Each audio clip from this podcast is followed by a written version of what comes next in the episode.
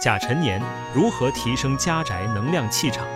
首先，我们可以在家中增加两个提升能量气场的元素。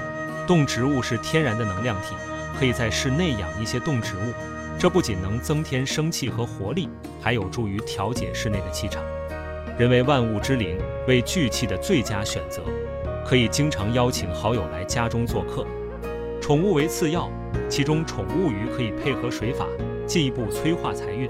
一些绿色植物，如吊兰、常春藤等也是可以的，既能美化环境，又能净化空气，但不要太多。